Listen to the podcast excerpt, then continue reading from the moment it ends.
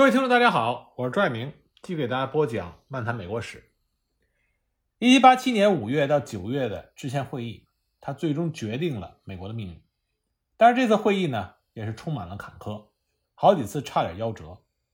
如果没有麦迪逊近乎偏执的追求，没有华盛顿在沉默中的坚持，没有各方利益忍痛割爱的妥协，那么也就不会有我们今天看到的美国宪法。后世的我们在看待历史人物和历史事件的时候，很多人都喜欢把自己带入进去，但是这种带入必须要格外的小心，你一定要把你思想中的时代感和那个历史时代有着清醒的区别认识，否则的话，你就不会公正、客观、全面的认识那个历史人物或者是那个历史事件。二百年后的人们，很多人都把制宪会议。认为是一种必然的结果，但实际上，在美国建国国父的眼中，在那个时代，这是前所未有的实验，甚至可以说，这个实验直到今天仍然没有完成，我们仍然没有看到这个实验的最终结果。不过呢，随着实验的进行，我们已经看到了一个和世界上其他国家极为不同的美国。那我们，在讨论美国宪法的制定之前，我们先来看看。美国宪法的理论基础是什么？那么大多数人认可的答案是，美国宪法的基础是一二一五年的英国大宪章，一六二零年的五月花号公约和十八世纪的欧洲启蒙思想。这三者虽然是以不同的语言写成的，但是它表达了共同的理念：第一，天赋人权；第二，社会契约；第三，统治者的权利来自被统治者；第四，分权与制约。在我有的说，这些理念是来源于古希腊、古罗马的政治实践和哲学思想。因此呢，尽管我们说美国的历史很短，但实际上美国的历史是要前溯到欧洲的历史。那么第二个要搞清楚的问题是，共和和民主的区别是什么？简单的说，共和制的权利来自于每一个人，民主制的权利来自于大多数人。有人就会问，这有什么区别呢？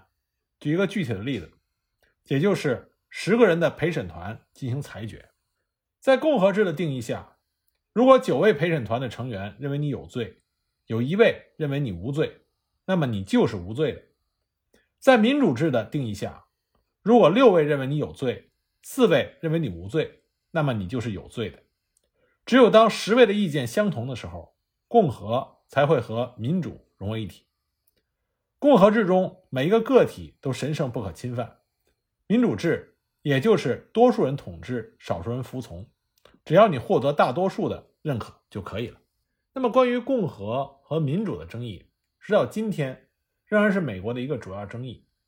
具体来说，这就牵扯到能不能为大多数的利益来牺牲一个个人的天赋人权。当然，直到今天，我们仍然没有一个明确的答案。不过有一点可以肯定的是，美国的国父们在讨论建立一个更强大的政府的时候，一点也没有打算放弃他们在独立宣言中所宣称的生命权、自由权和追求幸福的权利。尽管民主很有可能是实现共和的最有效的手段，但是没有基本人权的民主几乎肯定是一场灾难。共和虽然在很多情况下是不可操作的。但这并没有让美国的宪法制定改变立场。美国的宪法他只字未提民主，却明文规定美国是共和制的国家，所有加入联邦的州必须是共和政体。怎么才能避免假共和真民主呢？方法有二，一个是三权分立，另一个是权利法案。有很多人都搞不明白，为什么美国制宪会议上这些代表们会争吵不休。这是因为很多人要民主、反独裁，但是他没有看到民主也是需要制衡的。这里是一个寻找平衡的问题。既然是寻找平衡，自然会有所争吵、有所争论。而且呢，如何寻找平衡，这和你所在的位置有很大的关系。假如说平衡在中间，如果你偏左，你就要向右移；如果你偏右，就要向左移。如何寻找平衡？最关键的前提是你所处的位置在哪里。你明明是在左边，你却认为你在右边；那你继续向左移，只能是距离平衡点越来越远。那么，美国之前会议的这些代表们，他们进行激烈的辩论，实际上就要搞清楚美国当时所处的位置和那个平衡点的位置，然后才能决定如何达到那个平衡点。那么，就来看看美国的精英们在费城会议上的表现。制宪会议的初衷不是制宪，而是修宪。它本来的目的是要修改邦联条例，但是麦迪逊硬生生的把邦联条例直接扔进了垃圾桶。那么他是怎么做到的呢？这是因为他做好了充足的准备，同时呢，先下手为强。除了提出我们上一集提到的十二条，麦迪逊他还设计了自己的宪法大纲。他是从纽约直接赶到费城。比所有人都到得早，他有足够的时间准备讨论材料。当弗尼亚州的代表和宾夕法尼亚州的代表都到了费城之后，麦迪逊先把他的计划拿给了弗吉尼亚州的代表们看，征得了他们的同意，然后呢，又去找宾州的代表，赢得了他们的支持。等其他州的代表到齐以后，麦迪逊已经在费城待了二十多天了，早已经做好了充足的准备。因为他的议案是唯一获得两个州支持的，所以自然就变成了会议讨论的主要议案。其他州也有准备，比如说南卡的平克尼议案，但是因为得不到复议，基本上没有办法进入到讨论。那么既然议案有了，怎么呈现给大家呢？当时麦迪逊作为国家主义者已经名声在外，他站起来发言，还没张口说话，别人就知道他要说什么。立刻就会引起周全主义者的本能反感和抗拒，所以麦迪逊就找了一个人帮忙，他是大家都喜欢的人，这就是弗吉尼亚州的州长埃德蒙·伦道夫。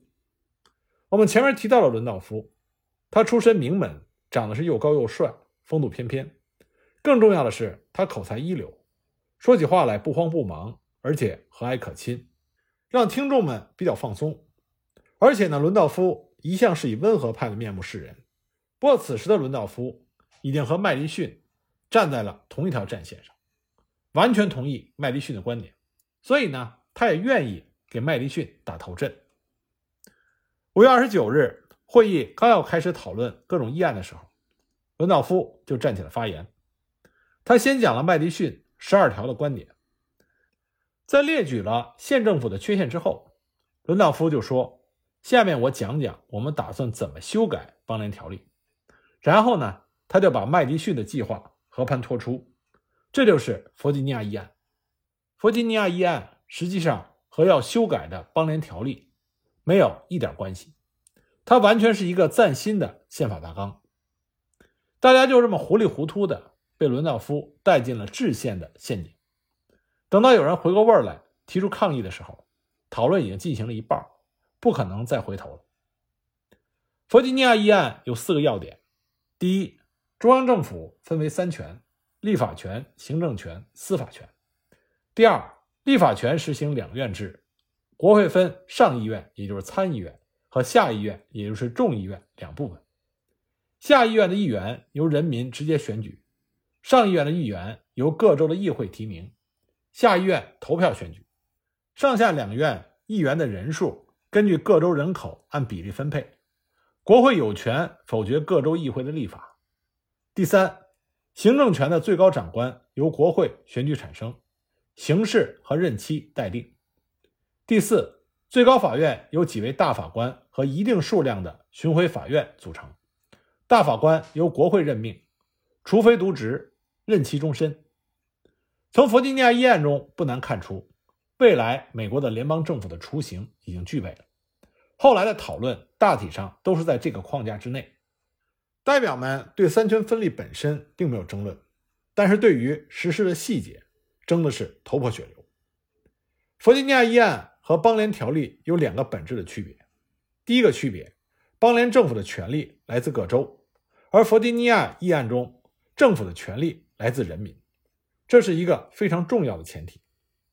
中央政府是越过了各州，直接和人民对话，它的合法性由此而来，这也是人民自己管理自己的一个根本表现。第二个区别，邦联政府只有一权，而弗吉尼亚议案的政府是三权分立。三权分立，我们知道这不是麦迪逊的创举，当时美国的各州都已经是这种政治结构。美国人不是第一个提出三权分立理论的，也不是第一个实践它的。第一个系统阐述三权分立的是法国的启蒙思想家孟德斯鸠。那孟德斯鸠在研究古希腊、古罗马的历史中得出了这个结论。但是有一个问题，不管是古希腊、古罗马的实践，还是孟德斯鸠的理论。一个根本的事实是，这个理论只适用于小国寡民。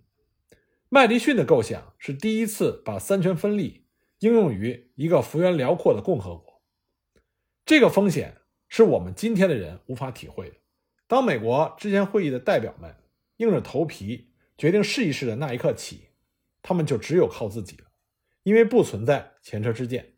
如果说我们中国几十年的改革开放，是摸着石头过河，那么当年美国的制宪会议就更是一场摸着石头过河的壮举，这是需要极大的勇气和胆识的。那么麦迪逊和其他的美国国父们在制定宪法的时候，他们还有一个假设，这就是人性的丑恶。当然，这和基督教“人之初，性本恶，人都有原罪”的这种教义有关。